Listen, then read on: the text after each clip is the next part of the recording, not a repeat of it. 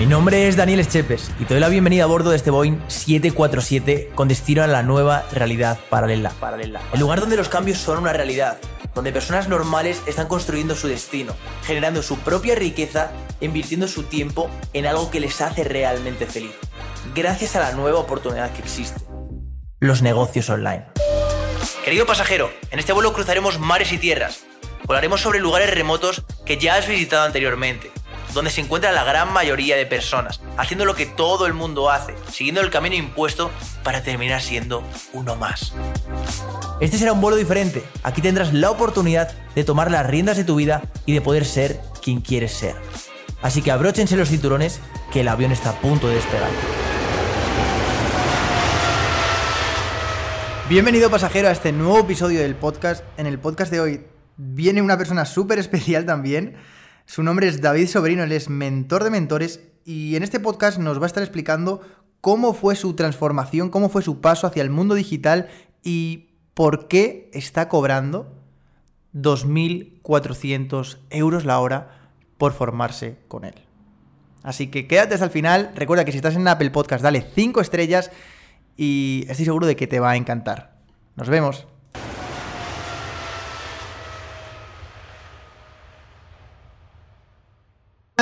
Bienvenido a otro episodio, otro capítulo más. Hoy tengo aquí una persona súper, súper, súper especial que tenía muchísimas ganas de que viniese y hoy por fin está aquí. Le, he robado un poquito de su tiempo.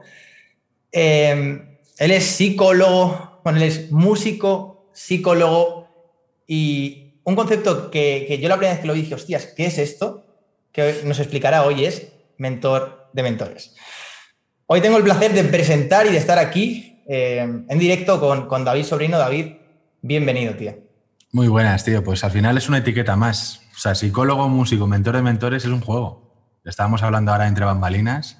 Es una etiqueta que nos ponemos a nivel semántico para llamar la atención y para que tú ahora lo saques en la entrevista. Entonces es una manera de enganchar a la gente.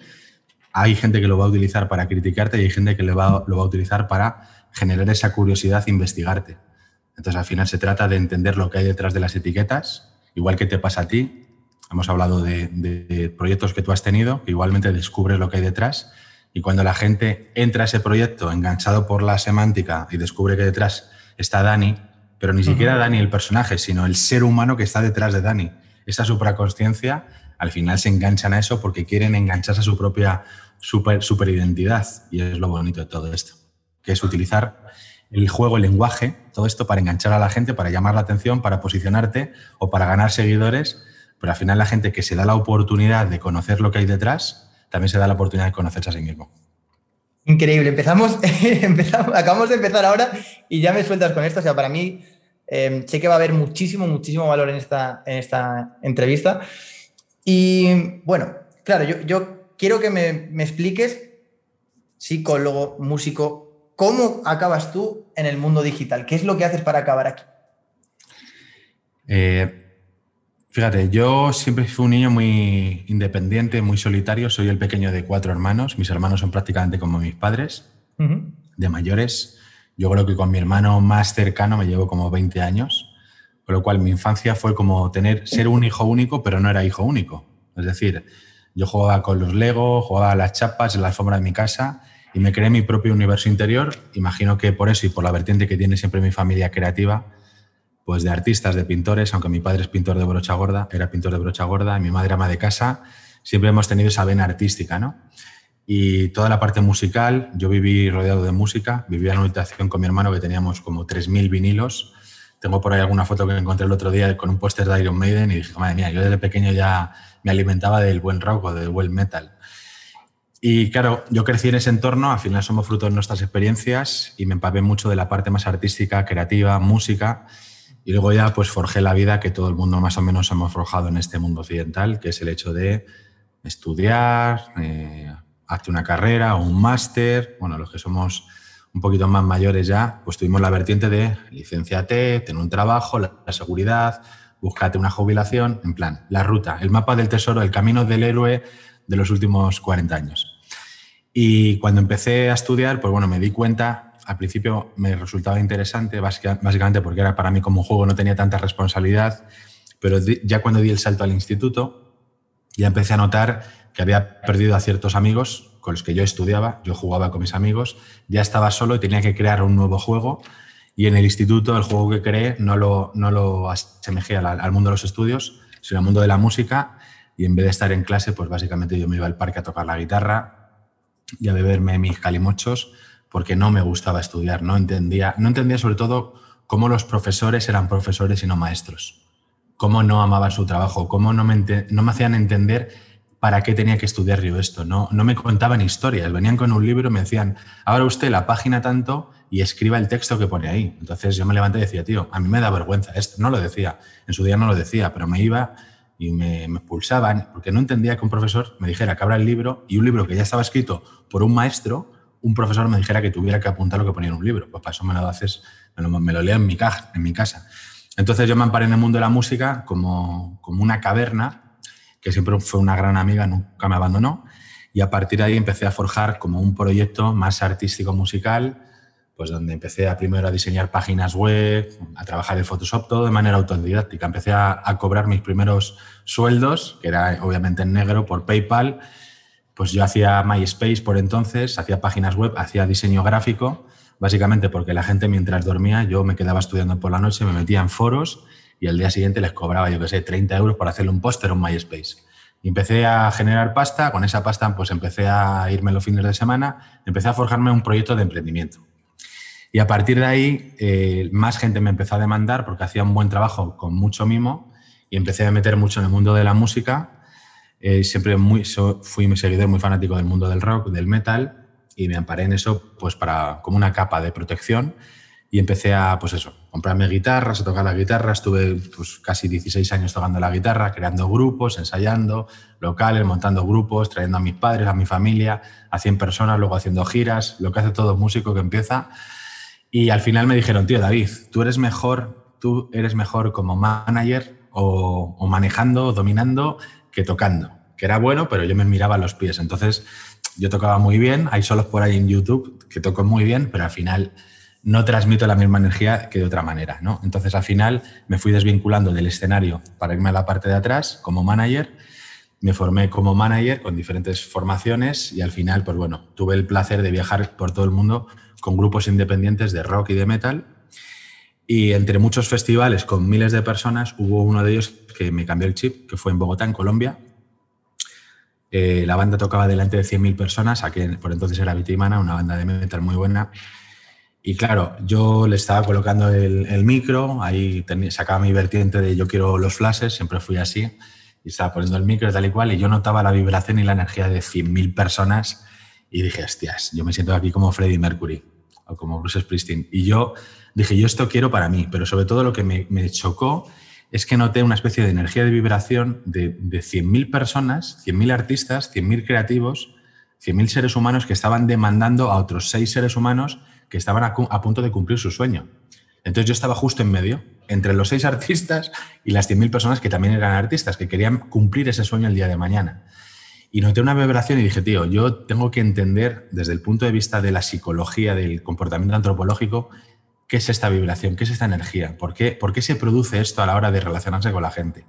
Y a partir de ahí me fui desvinculando mucho más del mundo de la música, volví a ampararme en los estudios que yo había hecho, me había licenciado como psicólogo, había estudiado tres años, había estudiado seis años, la rama clínica y la rama laboral, estuve trabajando como psicólogo, como técnico adherido a la, a la Complutense, en la Escuela de Relaciones Laborales, y dejé la psicología y me centré ya en la música, pero me fui ya desvinculando me metí más en la parte del marketing musical, ayudando a los artistas a facturar más, a crear comunidades, tribus, y entendí que al final el mundo del emprendimiento es igual que el mundo artístico. Es decir, hay una persona, hay muchas personas que tienen un talento, un don especial, y que no saben cuáles son las herramientas precisas para poderlo mostrar al mundo y ser consecuentes con ese valor que le está latiendo dentro. ¿no? Entonces empecé a investigar muchísimo más la parte más antropológica, psicológica, y desde hace unos años pues ya me dedico exclusivamente a trabajar con personas, artistas, creativos, emprendedores, normalmente que ya están trabajando con comunidades, es decir, que ya son mentores porque están impactando al mundo y están ayudando a otros, y al final pues me decanté por cumplir mi propósito, que es el de ayudar al mayor número de personas, pero intentando hacer con personas referentes. Entonces, pues el día de mañana, si a mí me da la oportunidad de mentorizar a una persona que ya está mentorizando, ayudando a miles de personas, ¿para qué yo voy a bajarme ahí al fango a llamar a la puerta de miles de personas cuando lo puedo hacer con una sola persona que ya promueve esa idea, ese conocimiento? Y de ahí surgió la idea de mentorizar a referentes que ya tienen comunidades, con lo cual eso ya me posicionó en otro, en otro mercado me hizo crecer mucho a todos los niveles, sobre todo me hizo aprender. Yo de donde más aprendo es de mis propios alumnos y encima me pagan por ello. Y la verdad que siento que estoy en una fase pues, de crecimiento exponencial en cuestión de los dos últimos años. Pues bueno, yo he forjado una familia con mi mujer que ha venido desde Colombia. Estamos juntos. Ya tengo una niña de, en este caso, desde que veáis este vídeo, pues de año y medio. Y estoy a horas, a escasas horas de tener otro bebé. Entonces, bueno, siento que la vida me ha cambiado radicalmente a la hora de conectar con las personas. Cuando empiezas a conectar, empiezas a enfocar a los demás, el mundo creativo, el mundo emprendedor, primero hay que descubrir si tienes un foco interno. ¿Dónde está ese foco? Muchas veces está en el sótano y hasta que no abres la puerta del sótano, bajas y dices, venga, abre el baúl a ver qué hay, descubres que había un foco. Cuando descubres el foco, primero te iluminas a ti, para entender, oye, cuáles son tus virtudes, tus aprendizajes, qué es lo que tú eres realmente, qué es lo que hay detrás de ese personaje que todos somos. Y cuando empiezas a entender eso, que es un poder increíble, es hora de mover el foco, cambiar el foco y alumbrar a los demás, precisamente para descubrir que también todos tenemos un sótano, tenemos algo que buscar y tenemos la capacidad de poder ser extraordinarios sin tener que estudiar una carrera ni tener que aprender nada, sino simplemente desaprender. Y básicamente es un proceso de crecimiento personal. O sea, yo me dedico a crecer, me dedico a aprender y que la figura de un mentor es precisamente la figura de un maestro, que es ser un aprendiz. O sea, el día que yo deje de aprender, dejaré de ser un mentor, un coach o una palabreja de estas. Es como, tío, hay que aprender constantemente. Tú lo sabes, Dani, eres una persona de mundo, eres una persona que experimenta absolutamente todo, le encanta aprender, experimentar, hacer cosas nuevas, conocer gente nueva y esa faceta que tenemos muchos a la hora de, probar esto, que es el universo, que es el mundo, diferentes culturas, yo necesito aprender, yo creo que esa capacidad es inherente al ser humano y siempre busca respuestas, siempre busca aprender y cuando conectas con personas y le das una pauta, un mapa para que sigan creciendo, tú mismo también vas creciendo. Y eso es básicamente a lo que dedico, eso es básicamente lo que yo soy hoy por hoy. Fascinante, fascinante, David. Eh, bueno, tú que comentabas, ¿no? Que has estado delante de, de, 100.000 personas, em, por lo que ya tienes mucha experiencia en el, sector de la, música, al igual que en el sector del emprendimiento. Y yo quiero preguntarte, ¿qué aprendizaje tienes de, esa etapa que puedas trasladar al mundo online, a los negocios online? Pues mira, te diría que hay, una, hay un punto de inflexión muy grande en el mundo del emprendimiento y es que cuanto más talento tiene una persona, menos quiere comunicarlo, más terror le da comunicarlo. Esto pasa en el mundo artístico y en el mundo del emprendimiento. Cuando tú conectas realmente con esa chispa que tienes en tu sótano particular, que es tu gran talento diferenciador, en mi caso puede ser lo que estábamos hablando antes entre bambalinas, la parte creativa, la parte de comunicación, cuando realmente conectas y haces que tu vida en tu faceta íntima, privada y pública exactamente lo mismo, seas coherente y seas una persona que, le gusta comunicar, que le gusta aprender y de manera creativa, cuando estás en constancia todo el tiempo, sientes que estás en estado de flow constantemente, ¿vale? Pero eso da terror. Da terror porque desde pequeño nos han enseñado que esa pasión o ese propósito, como lo quieras llamar, no es un trabajo, que es que eso no está bien, que es que tú no le puedes cobrar a la gente por hacer algo que te nace de manera natural. Tú tienes que aprender algo que no forma parte de ti y cuando aprendas esas habilidades y conocimientos, ahora sí lo puedes vender, porque ya es tu trabajo. Y hemos separado la parte laboral de la parte personal y hemos creado una dualidad que, si te das cuenta, repercute en todas las áreas de nuestra vida. Izquierdas, derechas, republicanos, demócratas, blanco, negro, emprendedores, funcionarios todavía seguimos con la dualidad que hemos creado nosotros como seres humanos a la hora de separar nuestras diferentes áreas de nuestra vida, la parte íntima, pública, privada. Y yo creo que al final cuando tú conectas todo y ves el mundo de manera integral y sales a una esquina, como decía yo antes, estaba en un directo, y me decía, David, ¿qué es lo que has aprendido estos años? Pues yo decía, pues a salir, hay gente que, que pues lo que acaba de hacer, ¿no? Que conecta el móvil o desbloquea el móvil no sé cuántas miles de veces al día. Pues yo, aparte de hacer eso, también lo hago.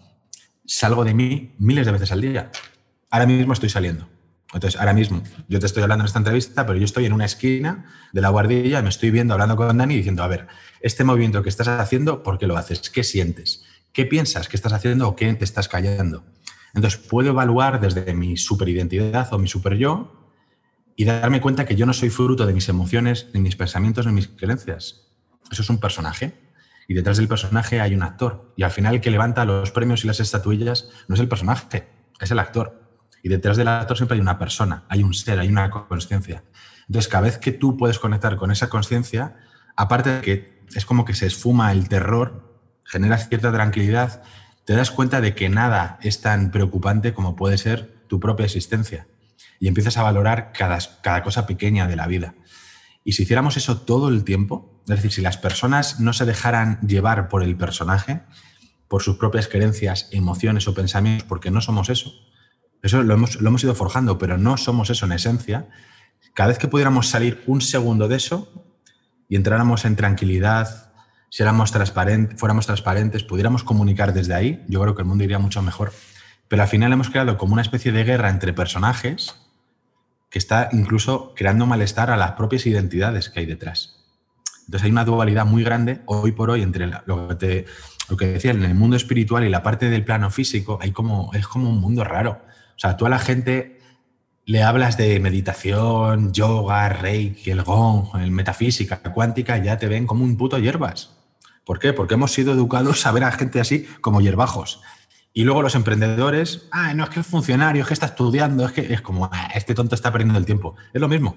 Todavía tenemos las creencias limitantes de que un tío que es funcionario es un mierda. Es como, no, tío, si es que todo es, todo es bueno. Que ver Netflix en tu cama tirado durante una semana no es malo. Es que también es un proceso, siempre y cuando sea un beneficio para ti. Porque yo veo Netflix y juego al Candy Crush y juego estas cosas y es, ¿qué puedo aprender yo de esto? ¿Qué puedo aprender de esto? ¿Qué, qué hay aquí para mí? Y qué hay aquí para mí que yo pueda enseñar a los demás. Entonces, si la vida te la tomas siempre como un aprendizaje, no como una lucha o como una vía de escape, al final estás aprendiendo, estás creciendo. Y yo creo que va por ahí. Al final, da igual el, trabajo que tengamos, lo que hagamos, los proyectos, high ticket de 997, mentor de mentores. O sea, todas esas etiquetas forman parte de un juego, como pagar facturas, eh, pagar un alquiler, comprarte un coche, ir en autobús. Es que esto es un juego. Pero cuando te vienes detrás y dices, tío, si es que es divertido, voy a jugar voy a jugar, porque es que si no juego me estoy desvinculando de una parte importante del mundo, de este plano. Entonces puedo estar en este plano, pero puedo ser espiritual. Igual que puedo ser espiritual y puedo manejar dinero y puedo cobrar alto. No hay nada malo en cobrar alto. Es lo mismo que todo. Es un juego, es un caudal. ¿Qué más da mil euros que un millón de euros? ¿Qué más da? Es un número. Ni siquiera existe en tu banco. No tienes ese dinero. Es un juego, es un concepto, es una percepción. Increíble, el juego que tienes tú de palabras, tío. Eh, mira, voy, a, voy ahora a, dar una, zancada y, y, hostia, te voy a lanzar una pregunta comprometedora, cuanto menos. No sé si estás preparado o no. Sí. Vale. Eh, la, pregunta que te voy a hacer, creo que nunca antes, o por lo menos yo no lo he visto, que la hayas respondido anteriormente. Y básicamente surge porque hace cosa de unas semanas, eh, haciéndole la campaña a un cliente, pues se hizo un creativo con un copy y ese, bueno, cuando lanzamos el, anuncio, tuvo un ROAS 5. El copy de ese anuncio era simplemente 10 pasos donde describiríamos, y ahí va el contenido de valor, los 10 hábitos que hacía esa persona, ¿no? Entonces, yo no quiero que me hables de tus 10 hábitos, pero sí que me gustaría tus 5 hábitos o 5 cosas, David, que, que hagas en tu día sí o sí. Es decir, cinco imprescindibles que no se pueden saltar en la vida de David. El primer hábito y el más importante es no seguir hábitos de terceros. Ese es mi primer hábito. Es decir, yo siempre pongo en tela de juicio el hecho de, por ejemplo, el club de las 5 de la mañana.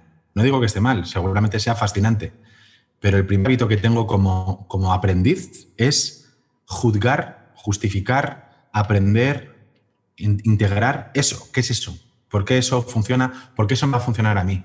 ¿Qué hay aquí para mí de esto?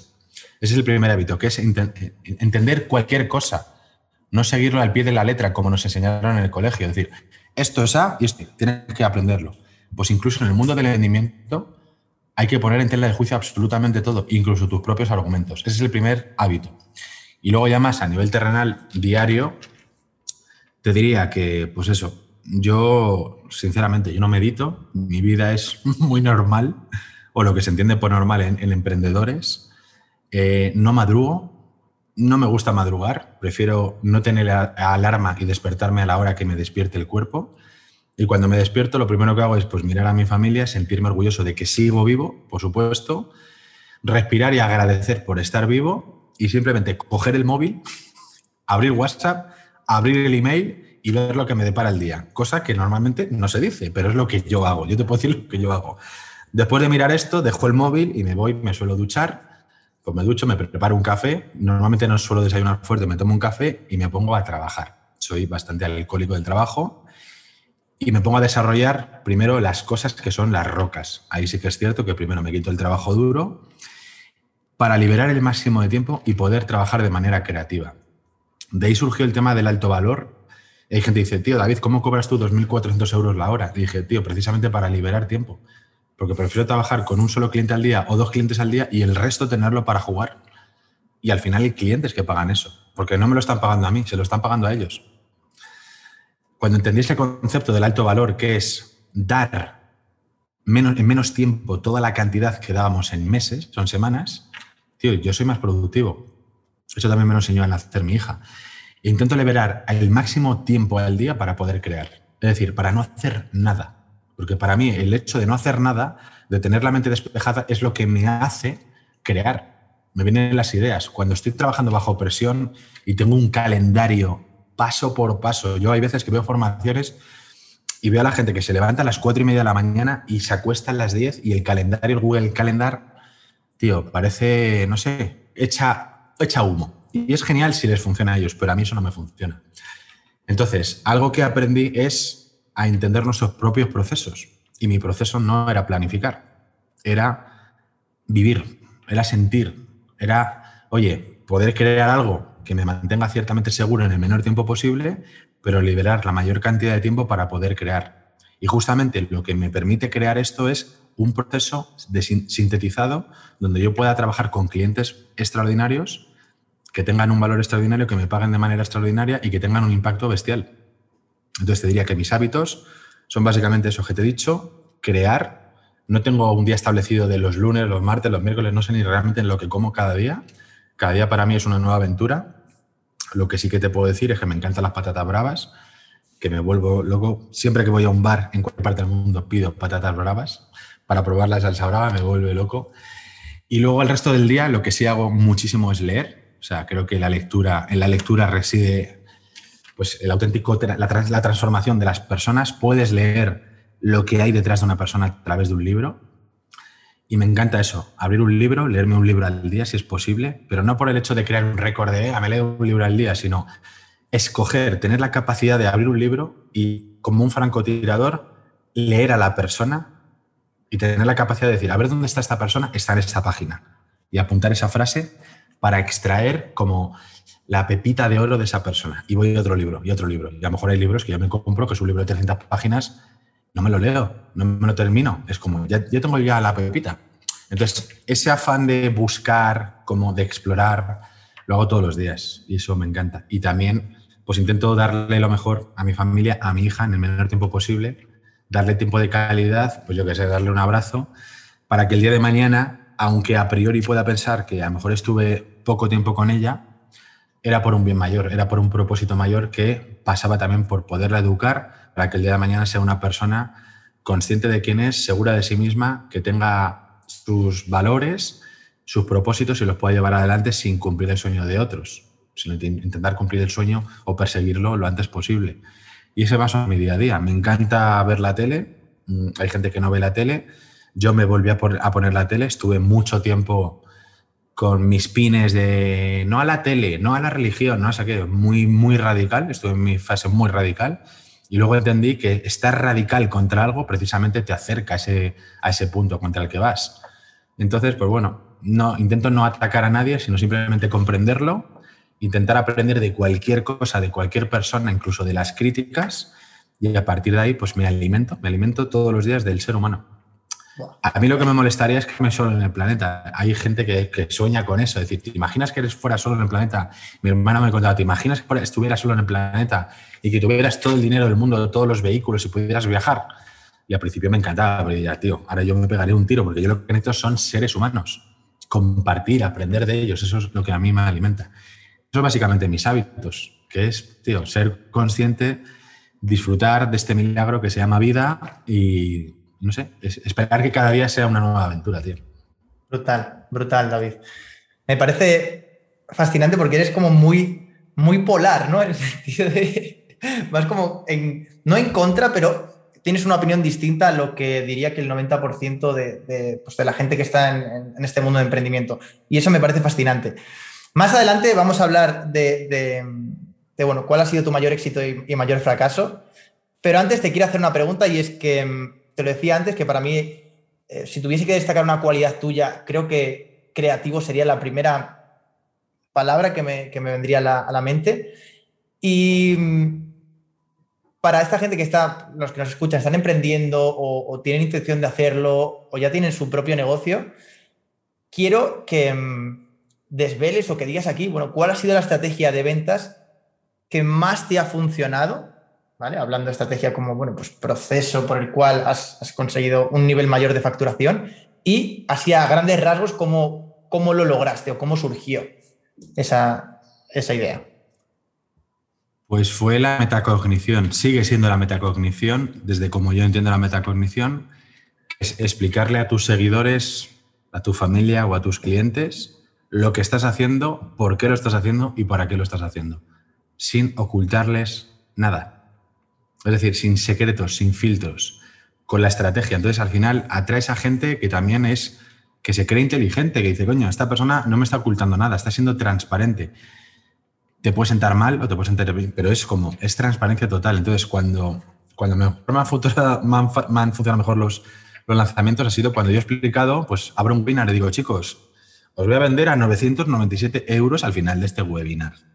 ¿vale? Así que quédate tranquilo porque te voy a vender un producto que es la leche. Y ahora, como tú y yo estamos tranquilos, vamos a disfrutar. Entonces, ese tipo de cosas que normalmente va en contra de lo que nos han enseñado de dile que va a haber un regalo, dile... O sea, estas cosas es como, bueno, al principio te puede funcionar, pero que la gente no es tonta, Dani. O sea, la gente no es tonta. Hoy por hoy abres un webinar, sabes que te van a vender. Te metes un email en un correo electrónico, sabes que te van a, a machacar con correos. Entonces, ¿por qué intentamos ocultarle a la gente, a nosotros mismos, las verdades, lo que vamos a hacer? Es mejor decir, oye, mira, esto es un anuncio, tío. Esto es un anuncio de pago, estoy invirtiendo X dinero y me parece que tú eres mi target. Y si no, pues ya echaré la bronca al señor de Facebook o de Instagram o de YouTube. Y tío, es un anuncio para que vayas a una landing page, para que te registres, para ver cuatro vídeos. En el cuarto vídeo te voy a vender porque me lo dijo Jeff Walker o el Rocha, porque me gusta hacer esto y me gusta ayudar a la gente. Si no te gusta, pues oye, regístrate, modélalo, críticame. Pero a mí me encanta, así que te veo dentro yo esos anuncios no los veo.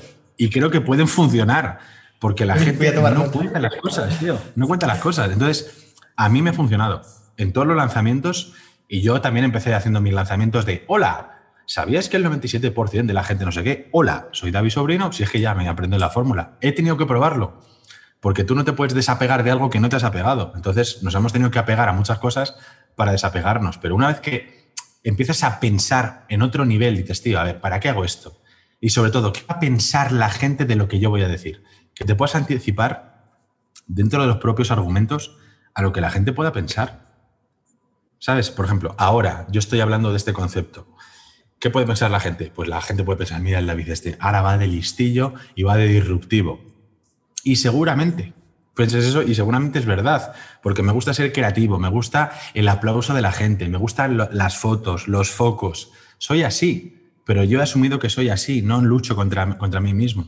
Y a partir de ahí, viendo que si, si tú puedes aprender algo de mí yo de ti, pues tengo una serie de productos y yo se ofrezco al mundo. Entonces se trata de eso, de intentar rebatir las creencias o las objeciones de las personas antes incluso de que las puedan tener. Es decir, que tus propios argumentos, tu propia comunicación, no deje de rebatir y de, y de transformar sus propias creencias para que puedas llegar a, la esencia de las personas. Es como decía Bruce Lee, be water my friend. Al final se trata de todos somos un guijarro desestructurado con un montón de grietas y de creencias y que si tú te conviertes en agua vas metiéndote por las creencias. Pero el hecho de intentar acumular esas creencias como maquillando el asunto y al final decirle, así que ahora esto costaba 50.000 y ahora cuesta 4,97. No se lo cree nadie. Entonces, para evitar eso de tener, ahora tengo que rebatir las objeciones, tirarlas abajo, voy a meter bonos, voy a meter garantías, y es como, no, tío, pues mira, no hay garantía. El tiempo no te lo devuelve nadie, no hay garantía. A lo mejor si pagas por una plataforma por que se una comisión y tal, pues por ley, pues sí, nos dan 15 días de garantía, pues ahí tienes la garantía. Pero mi garantía es mi tiempo. Yo confío, ¿para qué te voy a dar garantía si no, no confiaré en mi producto? Entonces se trata de entender el mensaje de cada uno y transmitirlo. Y cuando la gente te ve así, dice, coño, tío, es que este tío es transparente o intenta ser transparente. Entonces la gente compra veracidad, compra sinceridad, compra congruencia, compra coherencia. Da igual que sea TikTok, Facebook, Instagram, Clubhouse, Zoom, YouTube, da igual, da igual. Es como yo compro a la persona que está detrás y compro seguridad, compro valores. Entonces, eso es lo que a mi, a mi parecer, ¿eh? experiencia es lo que mejor funciona. A mí y a mis clientes es la transparencia, la metacognición, la honestidad la vulnerabilidad. Estamos pasando de un marketing del éxito, de poner coches, casas, premios, facturas, figuras, no sé qué, a tío, a contar nuestras cacas, nuestras mierdas. Porque la gente dice, tío, esta persona le pasa lo mismo que a mí todos los días. Pero tú, tú, ves el feed de las personas, que yo también he tenido ese feed. Si haces scroll, yo no lo he borrado, yo tengo mi feed llena de esas mierdas, que son aprendizajes. Es, tío, ¿eso inspira de verdad a la gente? Bueno, es un estilo de vida, pero realmente, ¿cuál es tu estilo de vida? Mi estilo de vida no es tomarme un mojito todos los días con un BMW, que lo tengo. Es esto, estar hablando de tú a tú, transparente. Y eso es todo, eso son 24 horas al día. Y a lo mejor un minuto estoy con una foto, pero luego en redes solo se ve la foto. Y el resto no se ve. Entonces la gente que está viviendo 24 horas y no tiene el BMW dice, tío, es que es muy difícil alcanzar eso muéstrame la realidad, muéstrame en el baño cagando, masturbándote. La gente tiene miedo a mostrar eso en este mundo occidental. Luego te vas a otros países, tú lo sabes que viajas mucho y, la gente dice, tío, ¿pero qué haces? ¿Qué máscara es esta? Y, ven cosas normales en lo que vemos nosotros, que es como la sombra. Entonces, al final no hay ni, ni bueno, sino simplemente ser consciente de por qué haces lo que haces, para qué lo haces, qué sentido tiene. Si estás copiando a alguien que tiene sentido, o te estás dejando llevar, como nos pasaba en el, antiguo, colegio. Entonces, fíjate, antes se decía, estudia, vas a tener un trabajo, vas a tener un contrato fijo, una jubilación. Y ahora decimos, métete al programa, vas a facturar seis cifras en siete días. O sea, es la misma promesa enmascarada con otra historia. Y es como, tío, es una promesa que no se va a cumplir. Si yo también he cometido esos errores. Yo también he prometido cosas que sabía que no se iban a cumplir por el mero hecho de estar en esta puta burbuja.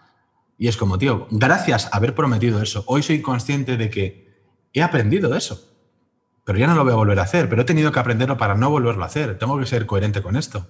Pero no puedo hacer lo mismo que hicieron conmigo en el colegio, de prometer una cosa que no se va a cumplir. Oye, pues yo hoy prometo, mira, que no hay garantías y que yo soy un ser humano que como, que cago, que meo, que aprendo, que leo mucho, que te puedo contar lo que yo vivo y esto me ha transformado a mí, te cuento lo que me ha transformado a mí. Si esto te vale, te inspira, genial. Y si no, ya está. Yo he conseguido 6, 7 cifras, 8, pues sí, pero a lo mejor tú no.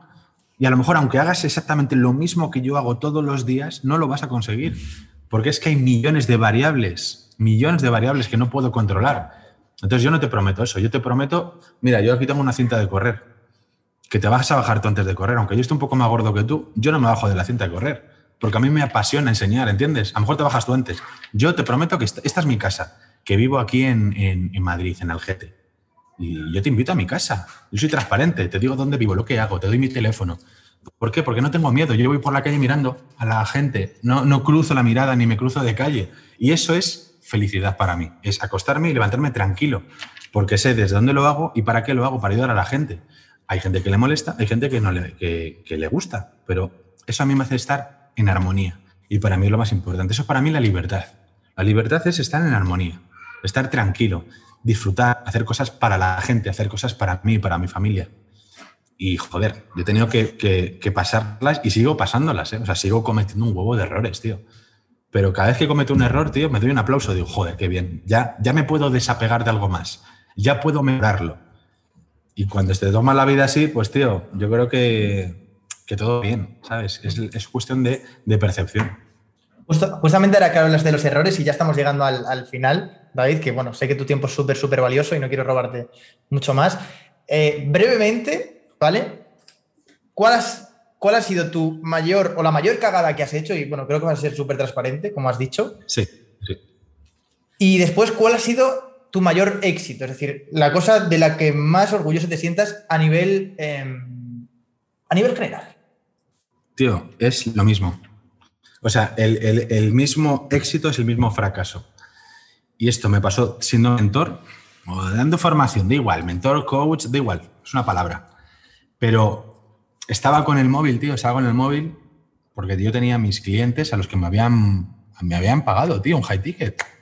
Me habían pagado pasta. Y yo les había prometido el oro y el moro, ¿entiendes? La de Dios, pero no con mala fe, sino porque yo pensaba que era, era, era Superman, ¿entiendes? Vamos a hacer esto, vamos a estar un año, no sé qué, vamos a ir a, a, la, a Marte, les prometí Marte, ¿vale? Y llegó un momento que, que, yo no podía dormir, tío, Dani. Decía, yo no puedo ir a Marte, tío. Yo necesito saber tecnología para construir ese cohete. No puedo ir a Marte, tío. No puedo hacerlo en un año. Y me di cuenta que por el afán de querer facturar, de querer cumplir un puto récord, yo prometía un viaje a Marte, ¿entiendes? Para que entiendas. Y dije, tío, yo tengo que recular. Tengo que recular. Porque soy responsable de esta gente y soy responsable de mi vida. Y, entendí que eso es lo que me habían enseñado a mí tan, tanto tiempo y cogí el móvil y mandé un vídeo a mis clientes. Y mandé un vídeo y yo me rompí, tío, me quebré, me puse a llorar. Mi manera de estabilizarlo. Y les pedí, tío, perdón. Les pedí perdón, tío, por haberla cagado en la promesa. Dos personas pidieron la devolución. Y yo les devolví hasta donde yo había dado. Me pareció consecuente. Y el resto, tío, me dijeron, David, tío, estamos contigo esto que te está pasando nos pasa a nosotros igual. Y a partir de ahí todo cambió, Dani. Es como, tío, gracias a ese vídeo, que era, en teoría, mi, mi, gran fracaso, fue mi gran éxito como mentor. El decir, tío, soy vulnerable, le estoy diciendo a mis clientes que me he equivocado y esos clientes hoy por hoy se han transformado porque me han seguido. Me han, han comprado a David. No han comprado llenar un puto estadio. Han comprado a David. Y hoy por hoy esa es mi gran promesa, tío. Yo te vendo a David con lo que aprendo, con, lo, con mis fallos, cómo soy, tío. Com compras a un ser humano. Y eso es lo que yo les enseño a mis clientes, tío. A, a, venderse como seres humanos. Con lo que hagan, con sus cosas, su expertise que va cambiando de... Pero eso fue una enseñanza tan bestia, macho, que yo lo considero mi mayor fracaso y mi mayor éxito. Fue un punto de inflexión en mi carrera, en mi vida, que es como, tío, la transparencia, la honestidad, la, vulner la vulnerabilidad, el asumir tus putos errores, tío. No podemos juzgar a los demás sin haber cometido esos errores y, haber, y haber retrocedido, haberlo asumido. Y tío, es la, es la realidad, no podemos negarlo, es la realidad. Brutal, brutal. Y antes de ir, eh, bueno, a, la última ya, la ultimísima parte, eh, porque además creo que, tienes algo más para la gente que quiera más, que yo creo que después de esta, de esta entrevista van a ser muchas personas. Eh, rápidamente, la última aplicación que has descubierto y que te ha facilitado la vida o tu emprendimiento? Pues mira, te diría que Clubhouse, tío. La plataforma de, de audio que está habilitada solamente se puede, de momento, ¿eh? hablar, que es una especie de podcast en directo, Clubhouse. Yo llevo en esa plataforma ya unos meses, tío, y he conseguido 14.000 personas, pero más allá del numerito es, tío, era una nueva comunidad. He hecho un lanzamiento de un libro, que es este, pues está aquí, ¿eh? no estaba preparado. A mil euros. Tío, la gente ha pagado mil euros por un libro. Mil euros por un libro. Se han vendido 100 unidades y luego un máster. Y es como, tío, ¿cómo se ha conseguido esto en 50 días en esa plataforma? Pico y palas, todos los días dando contenido de valor con una estrategia y diciéndole a la gente desde el principio que el día 50 vamos a lanzar un libro a mil euros, tío.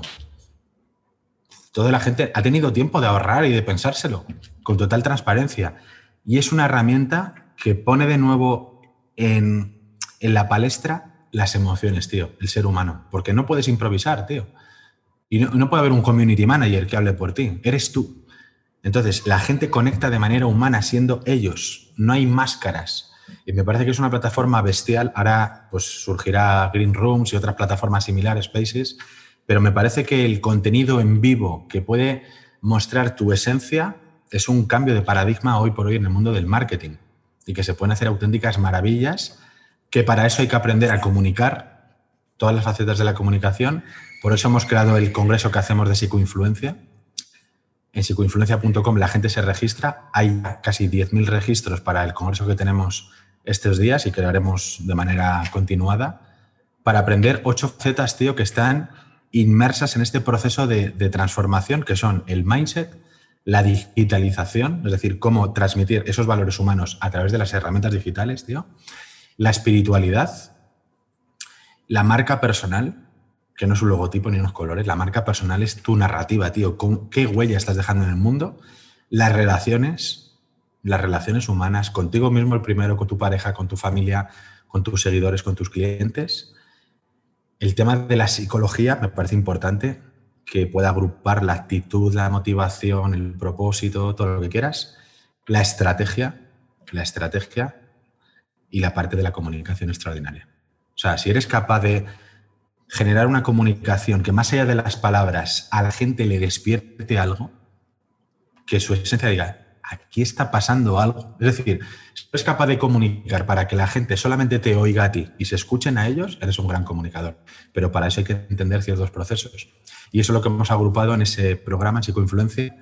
Hacemos primeramente un congreso gratuito de dos días y luego ofrecemos un programa, un programa de dos semanas prácticas para comunicar de manera práctica. Y ahora mismo estamos con eso. Creo que es un proyecto muy interesante que da pie luego a hacer un desarrollo con un máster que tenemos, el Lead Mastery, Alpha Mastery, el Omega Mentoring, que es la mentoría que tengo yo de 120.000 euros solamente para gente que quiere posicionarse lo más alto, y luego el, el Mastermind más alto que tenemos, que es para gente que simplemente quiere dedicarse a viajar y conocer gente. Wow. Bueno, yo ya estoy inscrito, pero de todos modos dejaré los enlaces. Eh, pues si estás escuchándonos en Spotify, pues estarán aquí, si no en YouTube, para que se pueda registrar. Creo que eh, asistir no tiene ningún precio, ¿verdad? Es gratuito. Sí, el de psicoinfluencia.com la gente se puede inscribir de manera gratuita. Vale, pues aunque, aunque luego se les va a vender un programa.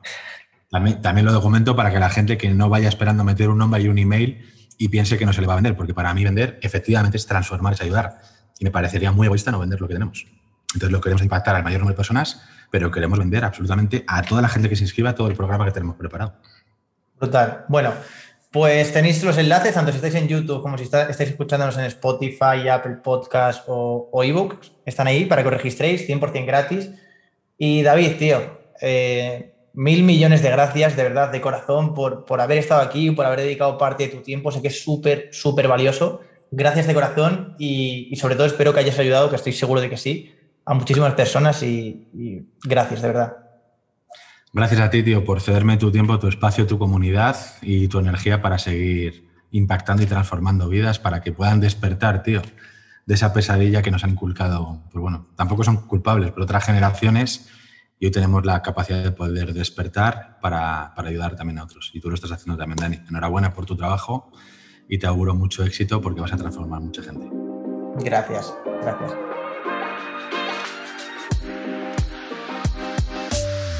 Este vuelo ha llegado a su destino. Y ahora es momento de desembarcar y tomar acción. Esperamos que haya tenido un buen vuelo. Y no olvides suscribirte para recibir los próximos billetes gratuitos con destino a la nueva realidad paralela.